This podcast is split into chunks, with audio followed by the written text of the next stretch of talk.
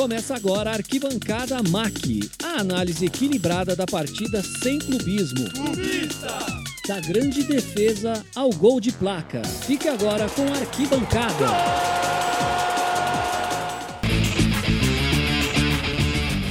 Fala, meu querido ouvinte, está no ar mais um podcast do Arquibancada MAC. Cada vez melhor, um ou dois podcasts por semana para você aqui no Spotify. E não tinha como estar tá melhor, né? Hoje estamos recebendo um cara que não ganhou quase nada, tá? Não ganhou quase nada, tem uma carreira mais ou menos. Acho que vocês vão saber assim pelo nome e tal. É um tal de César Sampaio. Seja muito bem-vindo, Sampaio.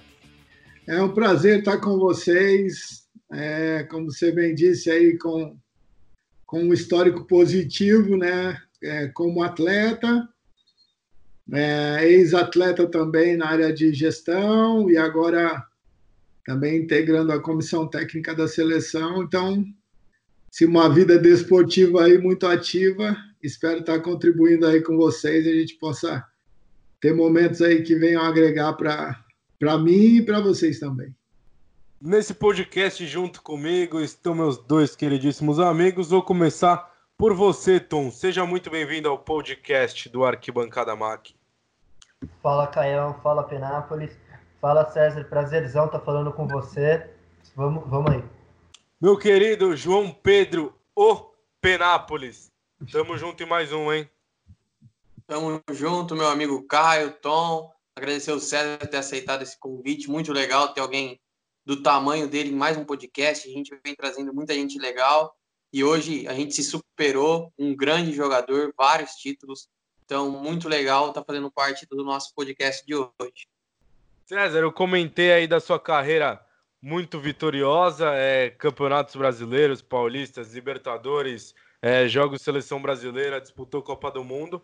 Mas queria que você contasse um pouquinho para aquele que nos escuta, como é que foi o começo da sua carreira, como é que você se tornou jogador de futebol lá no Santos? Bom, é, eu sou natural daqui de São Paulo, né? Da Zona Sul. E eu comecei jogando nos, nos clubes né, de, do bairro, é, no Centro Educacional do Jabaquara, era uma, um projeto social da prefeitura, e nós fazíamos periodicamente jogos amistosos assim. Em um desses jogos, nós jogamos é, contra o São Paulo, contra o, o, os associados do São Paulo, que me convidaram para jogar futsal no São Paulo. Isso eu tinha 10 para 11 anos, 10 anos, 10 para 11 anos, e aí eu joguei três anos futsal no São Paulo e, bom, fazendo peneiras em, em, em, nos clubes aqui, né? Eu fiz peneira no São Paulo, no campo, né? No, não passei, Fiz peneira no Palmeiras, não passei. Fiz peneira no Corinthians, não passei. E aí no Nacional também não passei. E aí comecei a trabalhar. Meu pai falou: pô, se você fosse bom, você já tinha. Algum clube já tinha te chamado. Bom, trabalhei três meses numa de jovem aprendiz numa metalúrgica e graças a Deus a metalúrgica quebrou, faliu. Não sei se foi eu que falei a metalúrgica ou, ou foram outros problemas internos mesmo. E aí eu, na minha, meu pai disse era a última chance, né? Eu fui para Santos. É, no centro educacional, bom, eu jogava salão ainda e jogava nesse centro educacional campo. E um dos coordenadores era um, é um ex-jogador do Santos, é, chamava Lima, chama Lima, né? Então, na época, ele acabou me levando para ser avaliado em Santos, e aí eu fui aprovado. Aí joguei oito anos no Santos e depois vim para o Palmeiras, né? Joguei nos quatro grandes clubes aqui de São Paulo, em três clubes japoneses e no La Coruña da Espanha. Mais ou menos essa é a minha carreira, resumidamente, né? Todos associam minha imagem ao Palmeiras pelas conquistas, né? Mas comecei e parei no São Paulo Joguei é, no Santos oito anos e cinco meses no Corinthians. Aproveitando esse ponto aí que você tocou dos quatro grandes, você jogou um dos poucos jogadores né, que jogaram nos quatro grandes de São Paulo. Aí eu queria saber um pouco como que é a sua identificação com cada clube. Ah, legal, cara. Essa pergunta é interessante mesmo, né? Bom, eu sou muito grato ao Santos por tudo que vivi, né? O time que me revelou, pela educação não só desportiva, mas também é, o Santos é uma equipe que tem os ex-atletas é, muito ativo na formação. Então, sou um dos meninos da vila, né? Eu tive a honra e o mérito de, de ser treinado pelo, pelo seu Pepe lá, né? interagir com o Edu, com o próprio Lima. É, vez por outra, o Pelé fazia palestras para a gente também. Então, sim, é, sou muito grato ao Santos por isso. Bom, Palmeiras, o time é, em que eu mais conquistei títulos, né? Joguei ao todo seis anos e meio no Palmeiras e um ano e meio como gestor. É, então, foram oito anos e doze títulos que eu que eu mais meus amigos, né, minha a equipe de trabalho e meus companheiros conquistamos como atleta e gestor. O Corinthians eu tenho uma gratidão eterna também porque eu tinha voltado de, do La Coruña da Espanha, eu tinha operado meus dois tendões. Para mim eu iria parar de jogar, né? E foi o Vanderlei Luxemburgo na época era treinador do Corinthians e acabou me chamando. Então foi no final dos anos 2000, né? Assim, é, é, foi uma reinserção para a carreira. Eu nessa época já estava assim me preparando para aposentar mesmo, né? Mas eu me consegui me recuperar no Corinthians e joguei mais três anos. E o São Paulo, eu já disse, né? Foi onde eu comecei e parei, né? É, e também os diretores do São Paulo me direcionaram para pós-carreira. Eu fiz é, um curso técnico de administração com especialização em gestão.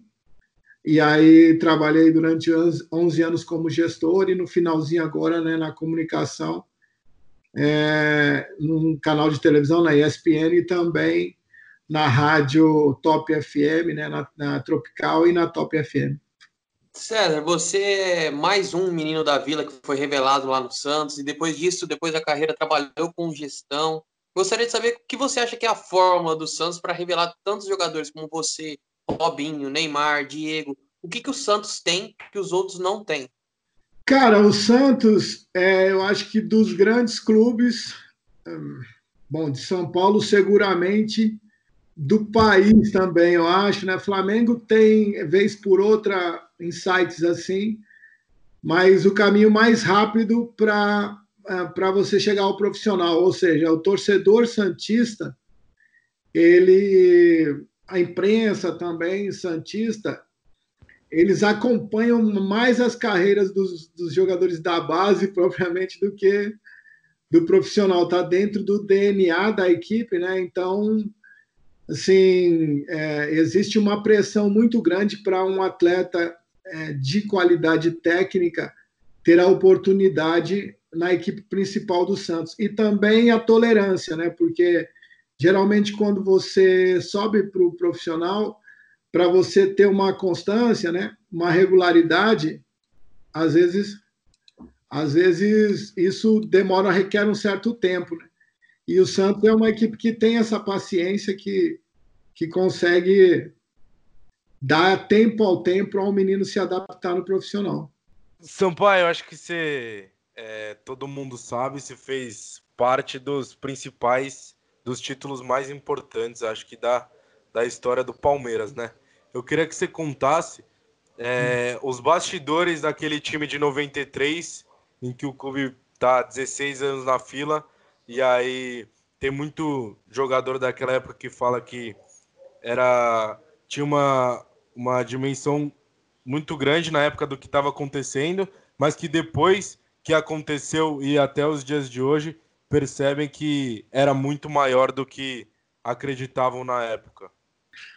Bom, é, eu cheguei no Palmeiras em 91, ainda peguei a fila, né? Assim, o Palmeiras estava estava 15 anos, na verdade, na fila, chegamos ao 17, né? Eu me lembro que a cobrança era muito grande, principalmente nos clássicos assim, né? Os torcedores rivais começavam a contar um, dois, três, quatro, até 15, 16, né? E cantava parabéns, então tinha uma tensão muito grande e era era a fama assim, né, de, de uma equipe que chegava em momentos importantes e não correspondia. Então a gente, eu passei por uma cobrança grande, né, em 91. Depois com a vinda da Parmalat, nós tivemos um vice-campeonato brasileiro, né, contra o São Paulo. Acabamos perdendo, mas construindo a equipe. E em 93 né, inicia uma década aí de, grande, de grandes conquistas, né. Bom, é, eu acho sim, em termos de elenco, o Palmeiras de 93 e 94 foi seguramente a equipe mais forte assim que eu tive a oportunidade de jogar, né? Assim, em termos de qualidade, o melhor time que eu joguei, é, se não me falha a memória, na época nós tínhamos, acho que o Cláudio, só que não tinha é, vestido a camisa da seleção, né? Ou até mesmo os estrangeiros que jogaram, né? A maioria deles tinham sido convocados para a seleção do teu país, defendidos do país. Né? E, e, era muito legal jogar, né? Esse momento de transição de pressão foi sufoco, mas depois, sim, é, a gente conseguiu marcas importantes, né? Eu tive dois momentos no Palmeiras. O primeiro momento saindo da filha, a gente teve dois paulistas e dois brasileiros, mais Copa do Brasil, algumas outros, alguns outros torneios internacionais também. E depois, no segundo momento, a gente conquistou a Libertadores, né? Foi campeão, vice em 2000 e o Rio São Paulo também, enfim, outros, outras competições. Então, é, como eu disse, a minha, minha imagem está bem atrelada ao Palmeiras por conta da, das conquistas e era capitão também.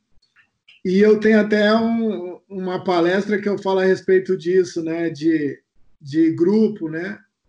Das duas versões, né? O Palmeiras de 93, 94 era uma equipe muito forte, né? Jogadores tecnicamente diferenciados, mas, mas que ainda precisavam é, ratificar isso com conquistas.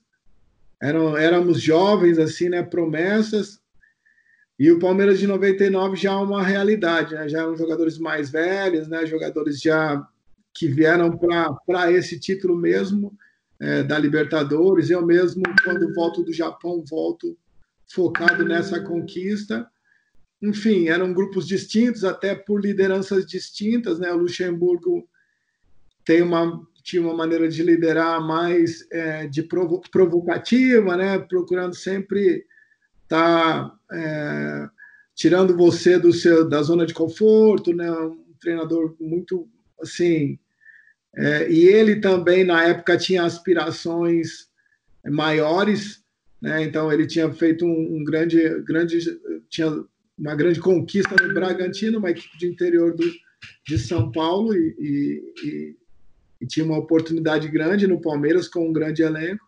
E o Filipão já com um modelo mais e um modelo, o estilo do Vanderlei também mais agressivo, um treinador que jogava mais é, propondo o jogo, né, mais com a posse de bola, e o Filipão já o inverso, né, um treinador com, com uma liderança mais é, protetora, né, era meio paisão, a família Filipão, um cara formador de grupo e com uma proposta de jogo mais reativa, né, um treinador que jogava mais no, nos erros dos adversários. Então, cada um dentro do seu estilo, mais dois grandes vencedores aí do, é, do futebol brasileiro e eu tive a honra, né, o prazer também fazer parte desses dois grandes momentos do Palmeiras. Além, da, além de fazer muito sucesso nos clubes, também fez sucesso na seleção brasileira, né? Aí eu queria te é, jogou a Copa do Mundo de 1998 e eu queria te perguntar um pouco dos bastidores da, daquela final do episódio do Ronaldo da convulsão. Eu queria saber como que aconteceu as coisas, como que aconteceram as coisas. É, foi um é, momento difícil para a gente, né, como atleta. Era um companheiro nosso, na época o Ronaldo havia sido o melhor do mundo e também era uma comparação aos tempos de hoje, né? Ao, ao Cristiano Ronaldo, ao Messi, né? Lewandowski, enfim, jogadores que vivem Neymar mesmo, né? Era referencial técnico e também o, o, a estrela da competição até ali, né? Então foi, foi uma tarde e noite muito difícil. A gente pós-almoço, é, o Ronaldo teve a convulsão e sim, eu fui um dos primeiros a chegar no, no quarto dele, eu e o Edmundo, né? A gente teve a oportunidade de socorrê-lo ali, é, mais dentro da, da, dos, do conhecimento que a gente tinha mesmo, né? Uma coisa bem bem mais assim, no desespero mesmo do que propriamente orientado até que chegaram os médicos. Enfim, é, isso foi no dia da, da final, né? Então é, abalou bastante a gente. É, depois o Ronaldo da convulsão controlada pelos médicos, ele tomou um calmante e no primeiro momento ele não jogaria, né? Então, o Zagallo, que era o treinador, preparou o Edmundo, motivando, falando: olha, a história preparou esse momento para você, enfim, você vai fazer o gol do título e tal, né? É, motivando o Edmundo. E é, no primeiro momento o Ronaldo não jogaria. E é, o Ronaldo foi fazer uma bateria de exames num hospital é, em Paris e a gente foi para nós fomos para o estádio. E nós íamos acompanhando no ônibus e depois chegando no estádio, né, é, que era o supervisor que foi com ele, mais o médico assistente iam passando. Ah, ele fez determinado exame, não deu nada, determinado exame não deu nada, é, ressonância, ultrassom, uma bateria de exames, não deu nada. E aí é, a gente falou, beleza, então chegamos no estádio, falando, pô, vamos jogar por ele, vamos ganhar por ele, né? Assim, acho que é um grande companheiro, o Edmundo também motivado, e aí a gente trocou de roupa momentos antes de, de entrarmos em campo. Veio a notícia que o é, Ronaldo chega e falou: Não, vou jogar, vou jogar, quero jogar, não deu nada no exame e tal. Aí todo mundo parou, né? Assim, puxa, agora? A gente já estava saindo para aquecimento. Aí tiveram uma reunião com a junta médica, justamente com a, juntamente com a comissão técnica, e, e os médicos liberaram o Ronaldo, né? E, e, como eu falei, assim, é difícil você não aproveitar, né, não, da, da qualidade, da, do, da importância dele, né, para a equipe nesse momento. Acho que até o Zagallo é, também, é, que poderia ou não interromper, mas os médicos autorizando era difícil. Aí ele, mas ele não estava ainda, estava sob efeito de calmante, não estava no seu melhor. E aí mudou tudo. Foi uma loucura porque nós que vimos a cena, né? Quando você presencia alguém convulsionando, é algo bem. Eu que não sou médico, assim, gente que leigo, né? Parecia que iria morrer. Então a preocupação inverteu tudo, né? A motivação que nós tínhamos para jogar pelo Ronaldo, invertendo preocupação que poderia acontecer com o Ronaldo. Bom, eu não digo que a gente perdeu para a França é, por conta do Ronaldo, né? Assim, que ele foi o culpado, mas, mas emocionalmente nós não jogamos e tecnicamente nós não jogamos nem 50% do que jogamos durante a competição, né? Essa partida é uma equipe muito desatenta, a gente tomou dois gols do Zidane, né, de cabeça. É, o Ronaldo era o homem que marcava o Zidane nas bolas paradas e porque ele teve a convulsão também não pôde, é, por orientação da comissão e dos médicos também, mudamos os marcadores, que o Zidane não tinha histórico de, de fazer gol de cabeça, enfim, foi uma tarde e noite que, assim, que tudo que era para dar errado deu, né? Infelizmente, na final, né? Assim, acho que até o termo final de Copa do Mundo, né? Até quando a gente vai brincar, chega num momento entre amigos mesmo decisivo, a gente fala, pô, hoje é final de Copa do Mundo, tem que dar tudo certo. E infelizmente, é, aquela tarde e noite deu tudo errado e, e, a gente acabou perdendo por uma grande seleção francesa, né? Que era anfitriã também, né? E, mas uma Copa eu, particularmente, muito grato a tudo que vivi na Copa, tirando essa final aí que é difícil de esquecer. César, ainda no, no assunto Copa do Mundo, você chegou muito perto de ganhar dois mundiais, né? o Interclubes e a Copa do Mundo de 98, duas finais. Mas eu queria falar um pouco de uma Copa que você não foi. Em 1994, que você vinha bem, melhor jogador do Campeonato é, melhor jogador do Campeonato Brasileiro, campeão. É, como foi aquele momento para você? Você tinha expectativa de ir para a Copa? Como foi? Como você é, assimilou essa, essa, essa oportunidade que acabou não se concretizando? Como foi isso para você? Cara, foi muito difícil porque é, eu acho que era. Acho não, olhando, né? É, agora, olhando para trás, eu vejo que era o meu melhor momento mesmo. Fisicamente eu estava muito bem, tecnicamente também. Eu acho, acho não, vivi os melhores momentos da minha carreira no Japão.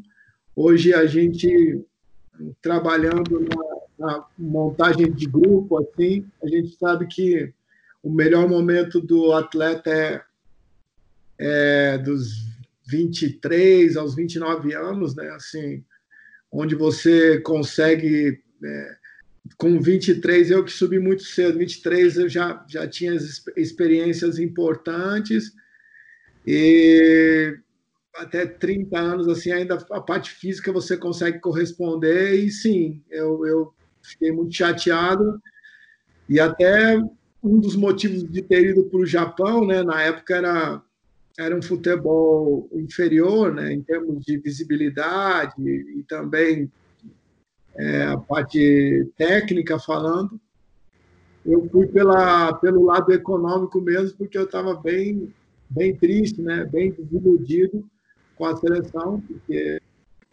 o Palmeiras, né, bicampeão brasileiro, é, havia bola de ouro também, melhor jogador do campeonato de 90 e 93, e acabei saindo.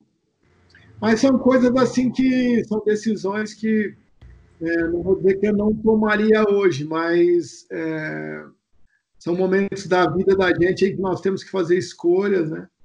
Eu acho que as minhas escolhas foram boas, assim, né? Não, não, não acho que eu perdi tempo no Japão. Eu, eu construí um, um, uma nova identidade, né? Eu sou muito grato a tudo que vivi no Japão e é, as pessoas também me respeitam muito lá. Vez por outra eu vou para o Japão.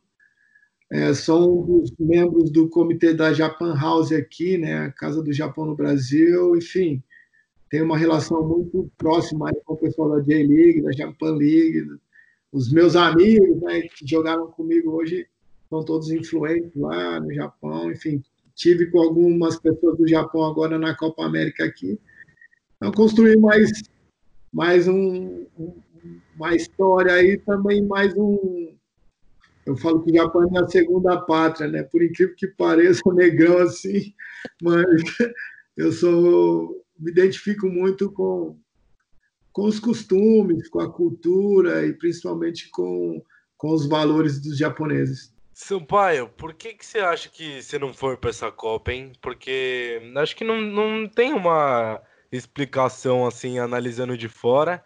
E você guarda a mágoa do Parreira? Porque também quando ele chega no Corinthians, depois em 2000, você volta para o Japão e tal. É, como é que é isso?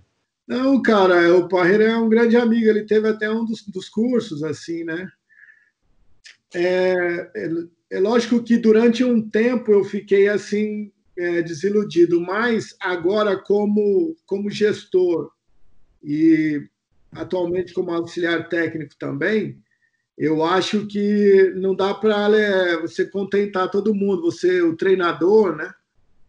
Ele tem que ir em cima das convicções dele e, e, e tem que fazer escolhas, né? Assim, para você dizer sim para um, você vai ter que dizer não para outro. Não dá para você estar tá bem com todo mundo e, e de, super de boa. Eu, a gente, eu joguei uma Copa América também é, com o Parreira no Uruguai. É, é, tenho uma relação muito forte assim com o Parreira. Ele é um grande estudioso, eu sou um cara muito curioso, tiro muitas dúvidas com ele assim, mas mais de boa. Eu acho que assim, são, são eu acho que está no direito aí do treinador levar, né, é, selecionar aquele que ele que ele acha que tem, que atende às expectativas, né, que tem os recursos para entender as expectativas do modelo de jogo que ele pretende empregar. Então,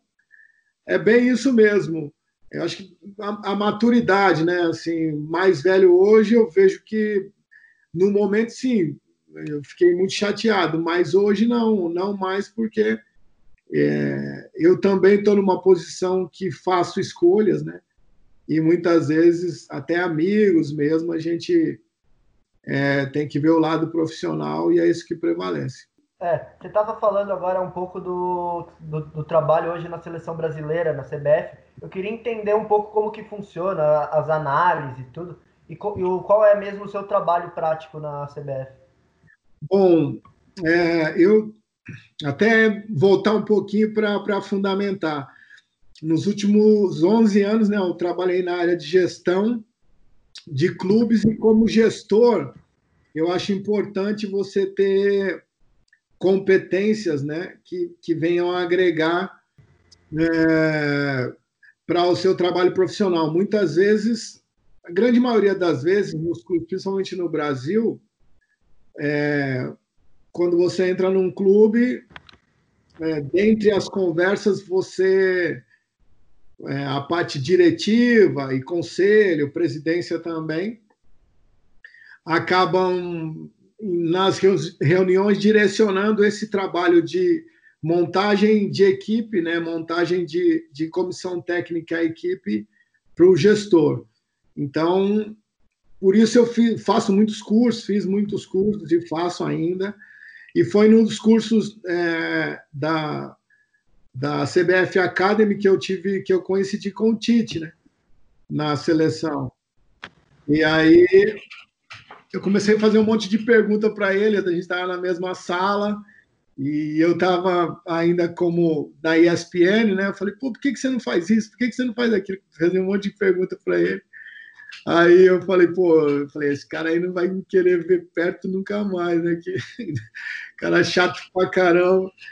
E aí, quando o Silvinho acabou sendo aceitando o convite do Lyon, é, o Juninho me convidou, o Juninho, que é o diretor técnico, me convidou para ir como auxiliar pontual, porque o, o Silvinho, que era é, o auxiliar do Tite nessa época, né, junto com o Kleber Xavier e com o Matheus, e aí eu fui para dois jogos e no final do. Foram para quatro jogos, né? Duas convocações. No final da segunda convocação, ele me fez o convite. Eu, eu cara, fiquei muito grato eh, pela confiança e por poder agregar a, a essa comissão. Eles já estão junto há muito tempo, né? E, enfim, eu estou re, reiniciando a minha carreira agora, né? Assim, porque apesar de ter vivido todo esse tempo dentro de campo, né, como jogador e também na área de gestão, é, os cursos me ajudaram bastante nessa área de, de, de estruturação, de comando, é, de liderança né, direta, principalmente dentro de campo, dos treinamentos. E o trabalho nosso, a gente tem um trabalho em equipe onde nós somos três auxiliares é, diretamente né, do, do, Tite, eu, o Kleber Xavier e o Matheus, e temos dois analistas de desempenho, mais o pessoal do Departamento de Saúde, né, o Guilherme, o, o Fábio Marcelo Jean. Enfim, nós somos em aproximadamente 10 pessoas que trabalhamos para. despachamos diariamente lá na CBF, estruturando. O meu trabalho especificamente é, é, é analisar jogos, inúmeros jogos, diferente dos clubes, a seleção tem pouco tempo de preparação, a gente trabalha muito com imagem e também já com uma base né, do, do que a seleção já vem executando, base essa que venceu a última Copa América, e muito atento ao momento do atleta. Né? O, o Tite sempre diz isso, que a seleção você tem que levar aqueles que estão em melhor momento, no momento, né? Não muitas vezes, lógico que o passado positivo ele conta, mas uma seleção forte é a seleção que, que ele, ele entende assim, né, que uma seleção forte é a seleção que leva os seus melhores jogadores, né, que tem em mãos os seus melhores jogadores no momento. Você, você fez parte também de uma, um período conturbado da história do Palmeiras, que foi quando você assumiu como gestor em 2011, ficou até o final de 2012. Você pegou o clube ali numa época onde não tinha toda a estrutura que tem hoje, não tinha todo o investimento que tem hoje, conseguiu reconstruir o clube ali com a ajuda do Filipão, foram campeão da, da Copa do Brasil, mas no final do ano acabaram caindo. Queria saber qual, como foi esse período de gestão ali no clube e se você acha que foi um erro naquele momento demitir o Filipão, pouco antes do final do Campeonato Brasileiro, se foi um erro demitir o Filipão, se devia ter deixado ele, ou se naquele momento era a melhor escolha a se fazer, e por que aquele time do Palmeiras acabou caindo para a segunda divisão depois de um título tão importante como a Copa do Brasil? Bom, é, são algumas coisas. Eu, eu sou muito grato ao Palmeiras também, né? Por, por isso, né? Eu construí essa oportunidade. Na época eu já tinha trabalhado em seis clubes, sete clubes, o oitavo clube foi o Palmeiras, né? Como gestor. E e foi um ano, como você colocou aí, bem atípico, né? Nós tivemos uma conquista e um, rebaixamento. É, bom, fundamentando a conquista, era uma equipe é, carente né, de grandes valores, mas uma equipe que dependia muito de jogadores né? Bom, quando eu chego no Palmeiras, o Marcos ainda jogava e aí depois uma cirurgia ele não conseguiu recuperar e acabou aposentando. Né? a gente tinha muita coisa é, em cima da imagem da liderança do Marcos, né, para aquele momento, e aí não foi possível utilizar. A gente, nós tivemos na época a lesão do Marcos Assunção, do Valdívia e do Barcos, que eram três jogadores importantes, né, assim, peças chaves para o time, que acabaram lesionando, é, assim, no momento crítico da competição. É, na Copa do Brasil, a gente jogou para vencer mesmo, né? jogou é, em cima de superação e era a competição do ano, dedicando todas as nossas forças, porque sabíamos que no Campeonato Brasileiro ainda teríamos tempos de recuperação, algo que não se concretizou né? com a lesão, desse, é, com a aposentadoria do Marcos, a lesão do Marcos Assunção, e do Valdívia e do Barcos, nós tínhamos uma equipe com limitações técnicas e também não tínhamos verbas para investir, né, para reconstruir. Então, foi mais ou menos isso que aconteceu. A saída do Filipão foi meio assim, conturbada, chegou um momento em que ele mesmo disse, né, acho que uma conversa que ele mesmo disse que pensava muito no Palmeiras e achava que naquele momento alguém, chegando alguém, poderia contribuir mais, né? Então foi meio que algo, não só a demissão dele, como ele também, no momento, sentiu-se esgotado né, de recursos para expor a, a equipe. É um momento ruim da história, né? Assim, da minha vida, mas é, acho que o futebol ele, ele representa a vida. A vida da gente não é só conquista, né? Não é só mar de rosas. E para um gestor, né? Assim, na época eu era gerente de futebol, é, eu aprendi muito, muito, muito, cara. Lógico, as, as, as, as vitórias elas, elas engrandecem, elas, elas te colocam num patamar diferente, né, de, de uma visibilidade maior e também muitas vezes uma compensação financeira para isso. Mas as, as, as, as, derrotas, né, quando você procura entender o porquê é, que não conquistou, e ainda mais um rebaixamento num, num, num, clube onde eu tenho história de vencedor, né, isso é, sangrou muito assim né, por dentro, mas por outro lado, aprendi muitas coisas, né? Então, a gente que está no futebol ou qualquer outro segmento, né? Você tem que estar tá sempre preparado para os desafios, né? E podendo sempre, eu sou um cara muito positivo, mesmo nas, nos insucessos, nas derrotas, assim, eu procuro levar o que eu poderia ter feito diferente, né? Em que área eu, eu posso ou devo construir, né? O que eu não atendi para que pudesse ajudar naquele momento. Então, eu cresci bastante como gestor também. Naquela, naquele time de 2012, como você mesmo citou, não era um time com grandes jogadores muito qualificados. Marcos Assunção, Valdívia e Barcos se destacavam muito. O Marcos acabou sendo o ano que se despediu do futebol, o Palmeiras acabou perdendo uma grande liderança. E aí isso já foi exposto para a imprensa algumas vezes, em que o Marcos Assunção e o Valdívia é, quase chegaram às vias de fato dentro do vestiário. É, apesar da, da situação daquela é, a situação que o Palmeiras vivia é, em relação a pontos e campeonato, como é que era o clima do clube, é, diretoria, jogadores naquele ano de 2012? Rapaz, eu não, eu não vivo eu não vivo no Palmeiras hoje, né? Assim, mas o Palmeiras sempre foi uma equipe muito tensa assim internamente, né? Então é, não era diferente o clima, é, era um, uma equipe com limitações de investimento, mas como as grandes equipes, todas as outras grandes equipes do país, né? É, muitas vezes nós vivemos a história e a gente é, não se atenta à realidade. Então, é, para a realidade do Palmeiras, a gente tinha, nós tínhamos carências, né?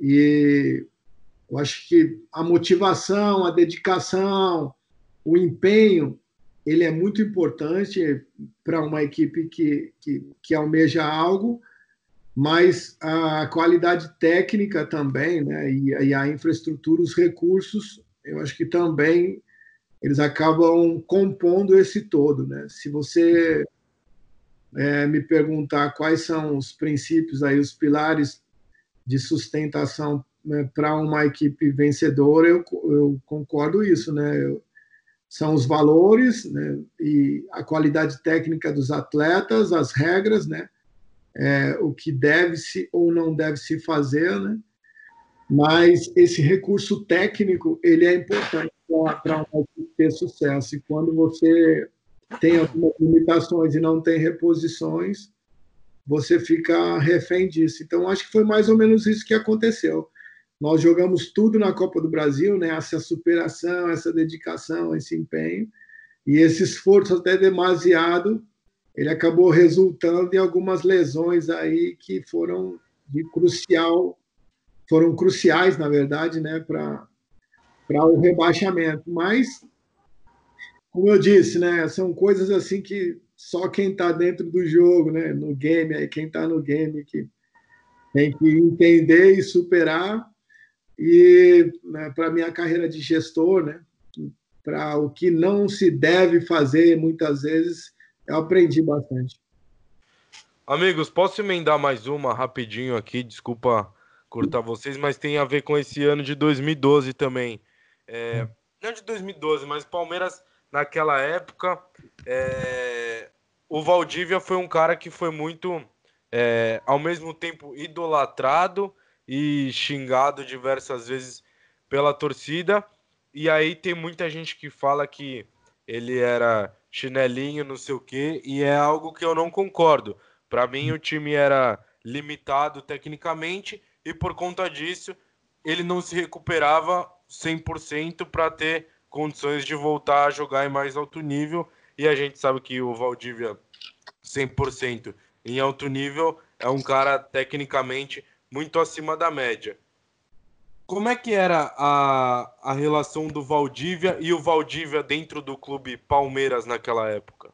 É, quando eu cheguei no Palmeiras, né, naquela época foi, eu me lembro que era o, o Kleber Gladiador que estava saindo, né, assim, nos, nos, primeiros momentos foi, foram, foram, foram esses aí, né, é, de acalmar os ânimos, né, então é, e o segundo momento com o Valdívia. O Valdívia sempre foi um cara muito, muito correto comigo, né? É, tive uma relação boa com ele, boa no sentido eu como gestor e ele como atleta. Né? Então, nós colocamos nossos pilares ali de relacionamento e procurei sempre tratá-lo como tratei a todos e, e até hoje a gente tem esse respeito, né? Não vou dizer que sou parceirão do Valdívia, amigão e tal, mas nós temos um respeito, eu respeito muito pelo que ele fez como profissional. E, assim, quanto às lesões, é muito difícil você é, dizer que, que não, que é chinelinho ou não, porque nós tínhamos uma equipe médica, né, e, assim, e, e eles, né, todo momento que ele não pôde contar com, com o Valdívia ou com qualquer outro atleta, foi um momento alicerçado por, por avaliações, por exames, né, por laudos. Então, sim, não dá para você. Assim, se você tem os profissionais para estarem dando esse suporte, não tem como você contrapor isso. Eu tenho um respeito grande pelo Valdívia, né? Assim, acho que ele tem por mim também. A gente sempre olhou no olho, né? A gente sempre conversou como homem, como gente grande. Teve um episódio também que na época né, pesou bastante da esposa dele, né? Teve um, um, assalto, um sequestro que ele que acabou, enfim, foram foi momentos da, do Palmeiras e da vida dele também que as coisas acabaram conturbando, mas mas eu fico com o lado bom, né? Fico com o lado bom, assim, da história que quando eu lembro do Valdívio, eu lembro ele de, de bons momentos que ele teve no Palmeiras, né? É, e não dessas outras coisas aí que, que às vezes não acrescentam em nada, né? Não agregam em nada. Eu queria perguntar agora do voltar no time de 99. Queria saber do que muito se fala hoje que o europeu não dá muita bola pro mundial interclubes, né? Aí eu queria saber como, como que foi tipo o pré-jogo do jogo contra o Manchester United e também, se puder contar a história do Júnior querendo marcar o Beckham. É, cara, foi, foi um, é, um jogo. Nós tivemos toda uma preparação específica para esse jogo, né? O europeu mesmo, né? Ele, ele entende a Champions aí como, como, a, como a grande conquista, né? Que seria a Libertadores para nós aqui. E foi mais ou menos isso que aconteceu por conta também das distâncias, do fuso, enfim, nós, nós chegamos mais ou menos com, com uma semana a, a dez dias de antecedência, né? Fizeram períodos, fizemos um período de aclimatação, né? De, e também o processo de, de entrar no fuso horário com, com os treinamentos e tal, ajuste, alimentação. E os ingleses chegaram acho que dois dias antes da partida, fizeram aquele apronto, né, o treinamento na véspera do jogo e foram para o jogo bem assim. É, eu não sei se, se é o olhar nosso, né, de sul-americano, de brasileiro, mas com comportamento de assim, não dava tanta importância para aquele jogo e a gente a gente estava zerado ali, nós estávamos vidrados, né, assim, para aquela conquista e, mas foi um jogão, cara, foi um baita jogo, acho que dos, dos brasileiros assim que que enfrentaram, né, assim, né, de igual uma equipe europeia, o Palmeiras sim valorizou bastante. Fizemos um grande jogo e, e o resultado não vou dizer que foi injusto, né? O futebol não é justo, ele é, ele futebol ele acaba premiando os competentes, né? Mas acho que o torcedor palmeirense em geral se viu representado e, e o brasileiro também. E bom, teve um gol do Alex também que acabou sendo mal anulado, enfim, bom, vamos lembrar. Mas o negócio do Júnior foi bem, foi que o Filipão é, na véspera do jogo, né, ele, o Filipão começou a passar os lances do.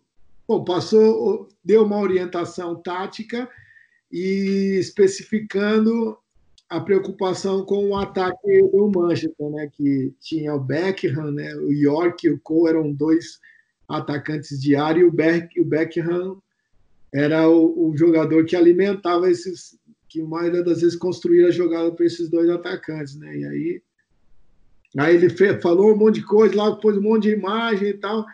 E aí agora vamos ver os gols do, do Mano. Aí era cruzamento do Beck e gol. Do York do Cole. Gol, gol, gol, gol, gol, gol, gol, gol. Assim, 60% dos gols eram, eram o Beck cruzando. E aí, aí ele falou para o Júnior, né? Assim, ele falou assim, para finalizar, se você não marcar o Beckham, Júnior, não adianta esquema tático, não adianta motivação, aumentar o bicho, não sei o quê. Se você não marcar o, o Beckham, nós, você já viu o que vai acontecer. Você marca o Beckham? Ele falou, marca, marca. Você marca mesmo? Marca. Começou a falar, então beleza, acabou a reunião. Aí acabou a reunião, cara. Puxa, aí na noite, na madrugada, o Júnior, tava eu e o Clebão na, no quarto, né? Aí o Júnior, assim, assim, uma hora da manhã, mais ou menos, uma e meia, cara. Aí bateu no meu tá, pá, pá, pá, pá, bateu. Eu falei, rapaz, será que é aqui? Pá, pá, bateu mais forte. Aí eu olhei assim, no olho mágico, assim, né? Do, o Júnior chorando, cara. Falei, ah, será que morreu alguém no Brasil, né? Ele chorando, porque o fuso horário aqui no Brasil era manhã, lá já era madrugada. Aí abri a porta, falei, o que, que foi, Júnior? Ele falou, o Beckham vai cruzar e nós vamos perder. Chorando, falei, eu não vou jogar. Eu falei, pelo amor de Deus, Júnior, não, não vou jogar. Eu falei, pô, Júnior, mas eu vou te ajudar ali. Ele falou, não, não, não adianta, Felipe, você viu o que ele falou? É impossível marcar o Beckham. Você chorar. Eu falei, puxa, né? Aí eu falei, vou chamar o Zinho, né? Que o Zinho era, jogava ali do lado dele, né? E carioca, mó resenha também, o Zinho, eu falei, aí chamei o Zinho. Pô, isso aí é às duas horas da manhã, bati no quarto do Zinho, o Zinho falou, o que, que foi, seu pai? Eu falei, o Júnior tá chorando lá que, que, ele, que ele falou que não consegue marcar o Becker. Aí o Zinho falou, ah, você tá de sacanagem, seu pai. Eu falei, tô falando sério, cara, vamos lá. Aí foi o Zinho no meu quarto, o Zinho deu, desenhou um campo no quarto de madrugada, falou assim: ó, você marca ele aqui, por aqui eu venho. Aí o Júnior, o Juninho, mas ele cruza, Zinho, ele cruza. Então marca a direita dele. Aí, o Zinho, aí ele falou, mas teve uma hora que ele cruzou de perna esquerda, Zinho, ele cruza de todo jeito. E aí, putz, o Júnior tava desolado assim, não queria jogar. Aí o Clebão falou, o Clebão da igreja lá também, né? Falou assim: Sampaio, nós temos que fazer uma oração para ele, que ele está endemoniado. e o Beckham virou um monstro e tal. E aí o Clebão deu um, um CD na época, um CDzinho de louvor, né? Para o Júnior, e aí ele ficava cantando. ele ficava cantando a concentração. Deus está comigo, eu não temerei. Eu não temerei. Ei, rapaz, ei, meu Mário. Mas foi e no final o cruzamento foi do outro lado, né? Foi do foi o Giggs que cruzou lá. E aí o Marcão acabou errando, foi dar um soco, errou. E aí acabou o jogo, o Marcão falou: também vocês ficam rezando pro Júnior, você tem que rezar para mim, eu que sou goleiro. Eu sou o último recurso e tal. Mas são histórias aí, são lembranças boas aí. O Marcão e Júnior, grandes amigos grandes parceiros aí que o futebol me deu. É, o Marcão ficou, esperou tanto o cruzamento vindo da direita, quando ele veio da esquerda, ele perdeu até o tempo da bola, né? É, foi mais ou menos isso mesmo. É, mas, sério, você teve uma carreira vitoriosa, é, conquistou brasileiro, Libertadores. Eu queria saber assim, o que, que você acha que faltou? Se, for, se você vê vendo hoje sua carreira, o que faltou? Você acha que foi uma passagem um pouco maior pela Europa? O que, você acha que faltou?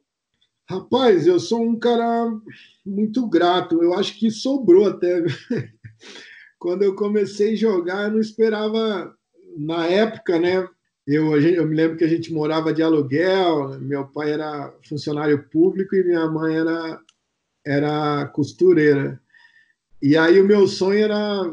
Pô, e aí de muitos problemas, morando seis meses cada casa, um ano e tal. Na minha época era, era comprar uma casa para os meus pais. Esse era o meu sonho maior. Então, né, Deus me deu muito mais que isso. É lógico que Deus não joga bola, né? Ele me deu o dom e eu consegui retribuir isso dentro de campo. Então, acho que, pô, eu fui vice-artilheiro do Brasil na Copa, né? Assim, fui um dos volantes que fez mais, acho que eu e o Falcão só fizemos três gols em Copa do Mundo. Uma carreira vitoriosa por onde passei, no Japão também, títulos importantes. Então, em Corunha, né, a gente é, ganhou. Eles, o, o La Corunha foi campeão espanhol, não estava, mas eu acabei ganhando a Supercopa, eu junto com, com todos lá. Então, foi uma carreira de sucesso e, e eu sou um cara muito, assim, acho que o melhor da minha obra ainda não vai acontecer, né? Então, eu transporto tudo isso que eu vivi de, de vitórias, de derrota, de convocações e não convocações, de, de, de gana, assim, ainda de perspectiva futura, de, de, de projetos. Eu, eu coloco tudo isso nesse momento que eu vivo na seleção, né? Acho que Deus me deu uma outra chance, né? É, lógico, o título mundial, é, como atleta, não consegui, e hoje eu venho mais ou menos com, com esse objetivo, mais ou menos não, né? 100% com esse objetivo de contribuir, dar o meu melhor em prol do, da seleção, do grupo, dos atletas, né? Passar para eles todas as experiências que eu já vivi é, e ajudar, né? A comissão técnica toda com essa experiência que eu tenho de campo e agora também com, com os cursos, né, com essa preparação que eu fiz como, como treinador. Então você sonha em ser técnico? Rapaz, eu, eu sou um técnico, eu sou formado já. Eu fiz todos os cursos aqui no país, né? Fiz as, as licenças B, a A e a Pro, né? É, foi até nas licenças da CBF que eu, que, eu, que eu fiz, mas eu fiz análise de desempenho, preparação física, eu fiz como eu falei, como gestor, eu sempre entendi que o gestor ele tem que não ser um especialista, mas conhecer de todas as funções é, que competem na estruturação de uma, de uma equipe. Então, é, até para saber se o profissional está atualizado ou não, se, se a pessoa que você está entrevistando ela tem as competências para a área ou não, né? se está é, cada modelo de jogo, perfil de atleta, a identidade muitas vezes de um país ou de uma equipe, enfim, tem muitas, o contexto é, é abrangente assim nessa estruturação então, eu me capacitei para isso. E dentre as competências, sim. Hoje eu sou um treinador porque possuo as, as licenças, né? Não caí de paraquedas, como diz o outro, né? Já estou há seis anos aí estudando para isso. Daqui um tempinho, então, teremos César Sampaio na beira do campo, é, vestindo agasalho, tomando chuva de capuz, orientando com a sua prancheta todos os seus jogadores. Bom, vamos para o nosso momento flashback. Falar de coisa boa, né? Alguns momentos especiais da sua carreira. E aí eu vou colocar a narração aqui para você e você comenta um pouquinho, beleza? Vamos lá. A marcação tentou o toque. Houve toque do Lebron! O Rogério Ceni da Esse espetáculo! Foi pra bola! Você é ridículo! Gênio! Gênio! Golaço! Golaço! Arremesso e cai! Momento flashback. Começando pelo gol em Copa do Mundo, não podia faltar, né? Como você falou, três gols em Copa do Mundo. Então ouviremos narração do primeiro gol contra a Escócia. Na verdade, quatro minutos de jogo abrindo o placar de cabeça. Brasil, Escócia, Bebeto vai botar na área. Por lá, Júnior Baiano, também Giovani, também Rivaldo, comando fechado. Gol!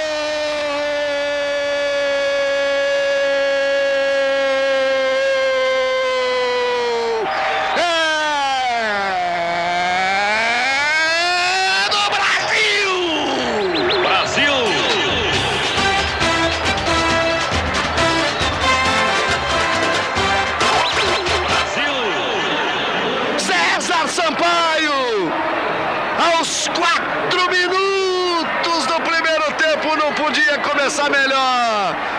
Na jogada ensaiadinha, César Sampaio no primeiro pau. Olha a repetição. Ele é muito esperto de cabeça.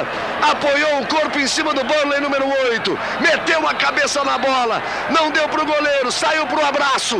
Meteu o ombro na bola o César Sampaio. É. Lembrança boa essa daí. Nós tínhamos essa. Bom, apesar de não ser tão alto, né? Tenho 1,78m. Eu, a maioria dos gols que eu fiz é, foram de cabeça e posicionamento, impulsão também. E a gente treinou bastante essa, essa jogada de primeiro pau ali. Eu saía da frente do goleiro. É, tinha o rival de Júnior Baiano que que fazia uma movimentação né, para tirar os jogadores, abrir o espaço ali para eu, eu atacar esse espaço. O Zagallo insistia sim, né, muito nessas jogadas e, e deu certo, né, acabou dando certo por duas vezes aí contra, contra a Escócia e contra o Chile também. Eu pude é, não só ir para a área, mas, mas contribuir com um gol né, para a seleção. Você falou que a maioria dos seus gols foram de cabeça, mas teve um golzinho meio bonito aí nesse meio do caminho contra o São Paulo e que acabou levando o Palmeiras para final do Campeonato Brasileiro de 93. Leonardo ali pelo meio, César Sampaio tomou. Partiu na velocidade, ele tem muita saúde. Bota na frente, insiste César Sampaio. Olha o Zete, olha o gol, olha que golaço! Gol!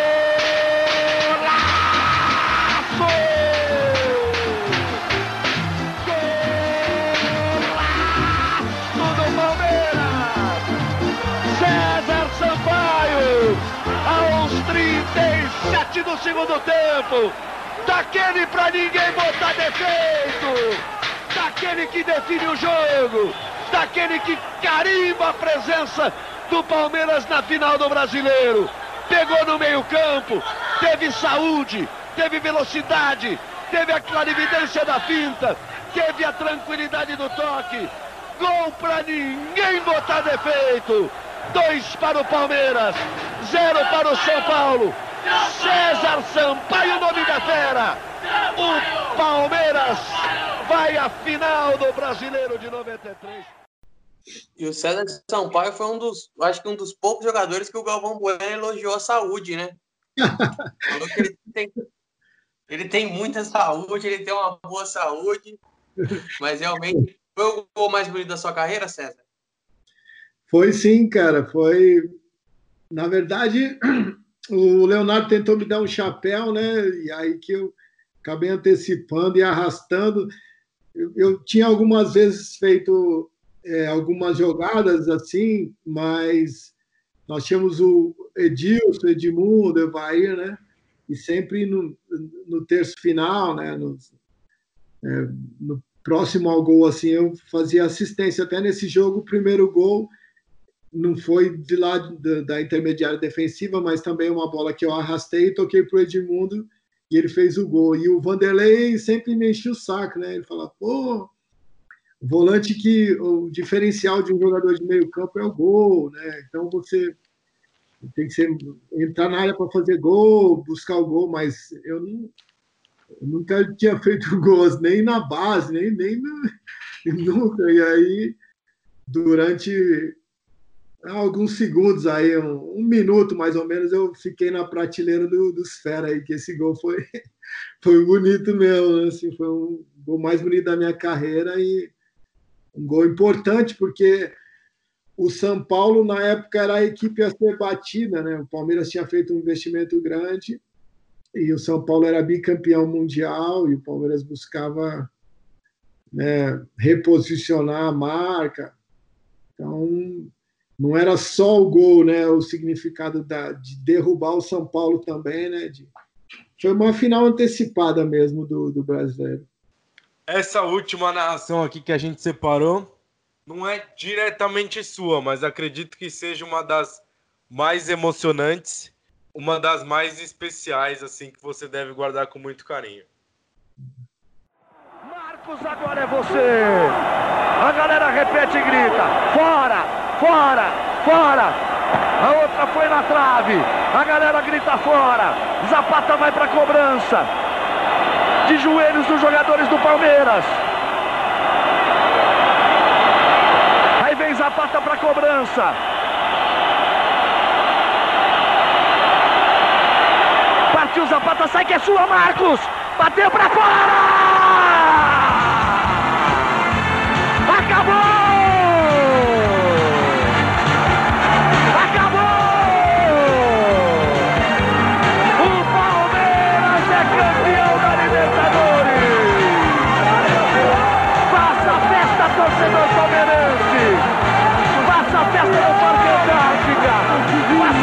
São Paulo, passa festa em todo o Brasil.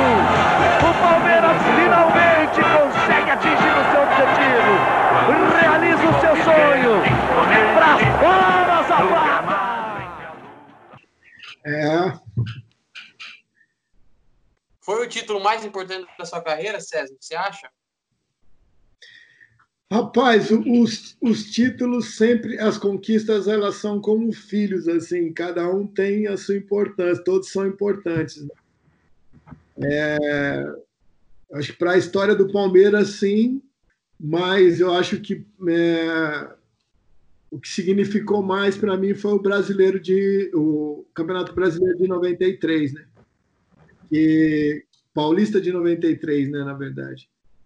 Foi o primeiro era um, uma conquista estadual, porém o Palmeiras vinha há muitos anos sem títulos, né? E a gente tinha perdido o primeiro jogo e o Viola imitou porco. A gente passou uma semana horrível assim de preparação. Eu tinha torcido o tornozelo.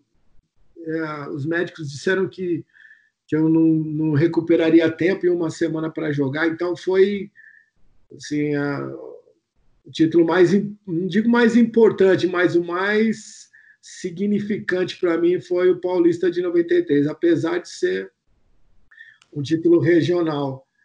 E, e esse aí, né, assim, pô, a Libertadores foi. O Marcos fala que o, o penúltimo pênalti bateu na trave e o último é, o Zapata chutou para fora. Então, ele fala que as duas defesas mais importantes da carreira dele, ele não pegou na bola, né? Que foi Deus que, que, que ajudou ele como São Marcos aí, uma na trave e outra para fora. Mas foi foi um, uma grande conquista, assim, um elenco maravilhoso, o Filipão também, né? Um grupo muito forte.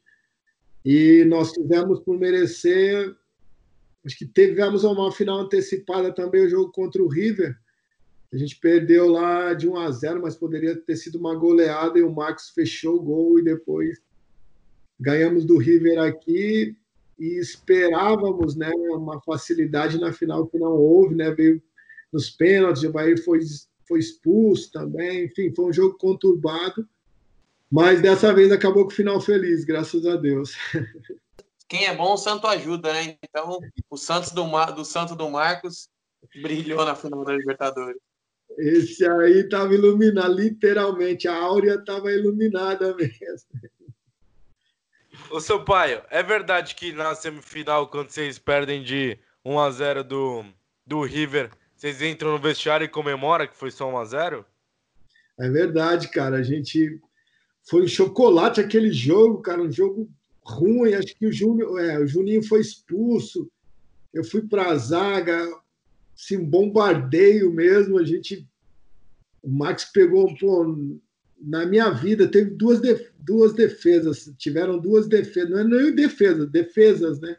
Uma do Rodolfo Rodrigues, que foi uma sequência de acho que uns quatro chutes contra a Ferroviária, e teve uma do, do, nesse jogo aí contra o River, que o cara cabeceou do lado esquerdo, o Marcos foi, aí bateu, voltou, o outro tirou a bola do lado direito, cara. Ele no chão, ele conseguiu levantar, ainda pular, tirar.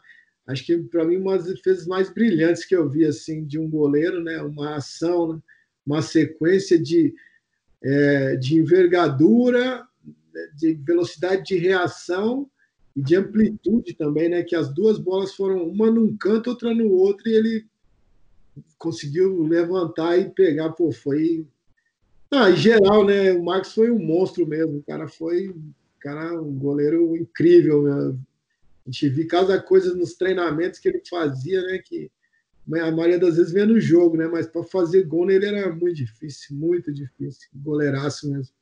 Meus amigos, João Pedro e Tom, mais alguma coisa ou podemos ir para o Na Lata? Vamos para Na Lata para finalizar esse bate-papo muito legal com o César, tá muito bacana mesmo. Ah, vambora. Vambora então, César. Na Lata, ping-pong, perguntas e respostas rápidas. Não vale muretar, hein? Vambora.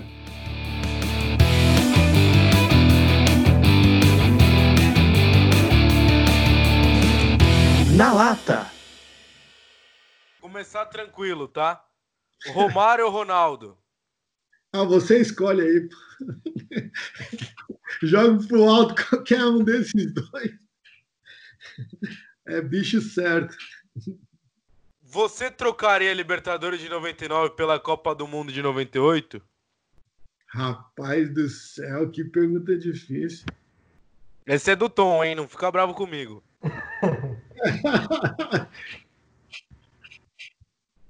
ah, eu acredito muito no destino, eu não troco nada, não. Assim, a gente. As duas têm seu valor. É uma, uma, uma um vice-campeonato com sabor de conquista, mano. Tá, tá bom. Gol mais marcante da carreira? O mais marcante foi o meu primeiro gol contra o 15 de Piracicaba no Santos, cara. O que eu fiz de fora da área, um chute de fora da área, no ângulo. Esse foi o mais marcante. O jogo mais marcante? Palmeiras e Corinthians, final do Campeonato Paulista de 93. A derrota mais dolorosa? Ah, o Mundial, cara. Os dois mundiais, né? do Palmeiras e do Brasil. Não ter sido convocado em 94 foi? Foi o passaporte meu pro, pro Japão. O carimbo do passaporte pro Japão. Que eu... pro Japão. Você se arrepende de ter jogado no Corinthians? Não, eu sou muito grato ao Corinthians, cara. Sim. Foi o momento mais difícil da minha vida como atleta a equipe que me estendeu a mão foi o Corinthians. Eu tinha duas cirurgias e com 32 anos, no futebol, né, meio já condenado e o Corinthians me, me abriu as portas. Luxa ou Felipão? Ah, dois grandes treinadores, cara, é muito difícil assim. Eu não, não, não eu me entendo os dois, cada um pensa o futebol de um jeito, mas seria injusto aí de, de, de falar um ou outro. Palmeiras na sua vida é? Cara, Palmeiras é sinônimo de conquista, né? É, como eu falei já, todos associam a minha imagem, apesar de ter jogado os quatro ao Palmeiras, e uma imagem vencedora. Né? Então, Palmeiras é sinônimo de conquista. Para finalizar, César Sampaio é? Gente boa. Acho que eu sou gente boa. Acho que eu sou um cara bem resolvido, um cara positivo. Se não dá para ajudar, a gente procura não atrapalhar. César, você que hoje trabalha na seleção brasileira, você seria titular dessa seleção hoje?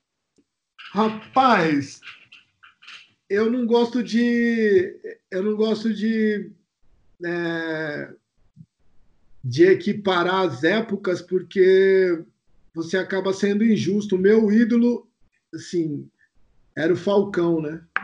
Eu sempre, quando comecei a jogar, mas tiveram outras referências, o Adílio também, o Andrade, Toninho Cerezo. Então, é, é injusto, assim, o Clodoaldo me ajudou muito no Santos, cara. O Clodoaldo me ensinou tudo, tudo não, mas muito de posicionamento, Cara, ele, ele me pegava na salinha lá, cara, eu esqueci de falar dele no Santos. Pode falar agora um pouquinho ou não? Pode, pode. Desculpa aí que eu voltei, cara. Esse, o Clodoaldo é, foi um cara que me pegava na salinha, cara. Ele, ele me ensinava todos os atalhos do campo. Ele falava: ó, essa bola que vem aqui, ó, vai cair aqui. Então você já se posiciona aqui que você vai conseguir antecipar. Ó, essa daqui você não vai, não. Essa aqui não vai. Pô, o cara, ele, ele me, assim, ele detalhou o, o campo inteiro para mim. O campo ficou pequeno para mim. O campo, pô, 105 por 68 ficou pequeno. E, eu, e ele sempre me falava assim: ó, você é o, é o volante, que ele jogava na minha posição. Ele falava: você é o primeiro a defender e o primeiro a atacar. Se você posicionar errado, você se desestrutura toda a defesa. E se você errar um passe aqui no meio-campo, é um contra-ataque dos caras que mortal. Ele falava. Então, muito cuidado. Então, então, desculpa assim, voltar. Já estamos já no já no cara a cara aí no bate-rebate, na lata, mas é que o Clodoaldo eu tenho um carinho grande por ele e agora a CBF inaugurou um busto lá do Pelé e ele foi, eu pude agradecer a ele que, que ele me ensinou tudo, cara. Não me ensinou, mas me orientou, me direcionou. E também negócio de noite, bebida, de extra-campo, sabe? Um cara que tenho um carinho muito grande por ele. Então, assim, uma pergunta que vocês não fizeram e eu também, é, não sendo na lata aí, mas queria que vocês colocassem isso, minha gratidão, né, pela, pelos conselhos e também pelo direcionamento que ele me deu. Isso vai, com certeza. Seu pedido é uma ordem. Eu vou ter que começar a me despedir aqui, porque é o que eu, é, impressionante. Eu repito isso todo podcast, mas se depender de mim e de quem faz o podcast, a gente fica conversando aqui até amanhã, não para nunca. Então, vou começar a me despedir por você, meu amigo Tom, que nos proporcionou essa entrevista maravilhosa. Ah, só, só agradecer, né? Então, muito, é, agradecer mesmo por ter aceitado o nosso convite de, de participar e foi sensacional. Brigadão mesmo. E só para finalizar, eu ia perguntar, eu tinha esquecido só. Cons conseguiria montar uma seleção dos jogadores que você trabalhou? Ah, algumas? Rapaz, mas eu vou ser injusto, eu vou ser injusto. Porque assim, ó, só, só, só com a 10 ali é fogo. Tem Djalma, Alex, Rivaldo. É fogo, cara, não dá. Kaká, Ronaldinho Gaúcho. É fogo. Ronaldo Careca. Romário. Mas não dá. Evair. É muita gente. Mas eu não vou fazer isso, não. Eu vou, eu vou ser injusto. Independente do. Só tem um cara aí que, que eu acho que é fera e que deveria ser mais reconhecido, assim, que. É, também ele era, um, ele era mais. Não, não era um cara muito de mídia, de, de marketing, nada e tal, mas foi um dos, um dos caras mais fantásticos assim, que eu joguei, que foi o Clebão, o Clebão zagueiro. Esse cara era um baita de um jogador, cara. ele destruía construindo, um cara de boa qualidade técnica, rápido, apesar de ser um cara meio pesadão, ele, ele compensava, bola aérea boa. Esse aí jogaria no meu time. Aí depois a gente. Os outros oito aí eu deixo para vocês escalarem, que a gente teve uma geração aí de muitos nomes importantes. João Pedro, Openápolis, meu amigo, obrigado por mais um. Valeu, Caio. Um prazer fazer mais um podcast com você aqui no, no Arquibancada. Gente, muito legal. Esse tempo tão difícil que a gente vem passando, todo mundo em casa, a gente dando um jeito de fazer, trazer conteúdo para os nossos seguidores e estamos muito bem, né? César Sampaio, um dos maiores volantes da sua geração, jogador de seleção brasileira, bateu um papo muito legal. É, um cara muito humilde, muita gente boa. A gente já tinha conhecido ele numa palestra lá, na, lá no, no Mackenzie, né? Já tinha se encontrado com o César. Se encontrar de novo com ele aqui, muito legal, muito bacana. Agradecer a ele. Cara, muito gente boa. O Tom também, que proporcionou isso pra gente, entrou em contato com ele. Então, foi uma honra e estou muito feliz de estar em outro podcast aqui no Arquibancada Mac. César, foi um prazer estar falando com você. Foi espetacular esse podcast, um bate-papo muito especial. É, um cara que ganhou tanto dentro do futebol, é, como jogador e que ainda, se Deus quiser, vai ganhar muito como gestor, como treinador. A gente torce muito por isso. cara que é do bem como você, humilde assim, que atende a gente com todo esse carinho, sem estrelismo nenhum. É muito melhor do que jogador que não ganhou nem um quarto do que você ganhou aí. Então, só tenho a agradecer mais uma vez, foi um prazer. Eu me sinto privilegiado de fazer parte disso. Prazer foi meu, bom estar com vocês aí. É, a gente, vocês são o nosso futuro. Minha filha é estudante do Mackenzie, viu? Ela está fazendo administração aí. Então, cuidem bem da Rebeca Sampaio. E sempre que precisar, estou à disposição, irmão. Tamo irmãos, né? Valeu aí, Tom, por intermediar também. E tamo junto. Qualquer coisa, aperta o botão vermelho e a gente sai para fazer o resgate. Valeu, Sampaio. Mais uma vez, muito obrigado. Foi muito especial. Muito obrigado a você que nos acompanhou até aqui no nosso podcast. Eu vou ter que manter o que eu falei nos últimos três. Quem não ouviu até agora, o problema é seu, não sabe a entrevista que perdeu. Então, podcast com sonoplastia do meu queridíssimo amigo Guilherme Cunha. Agradecer mais uma vez César Sampaio, multicampeão, capita da Libertadores de 99, meu queridíssimo amigo Tom e João Pedro Openápolis. Até a próxima!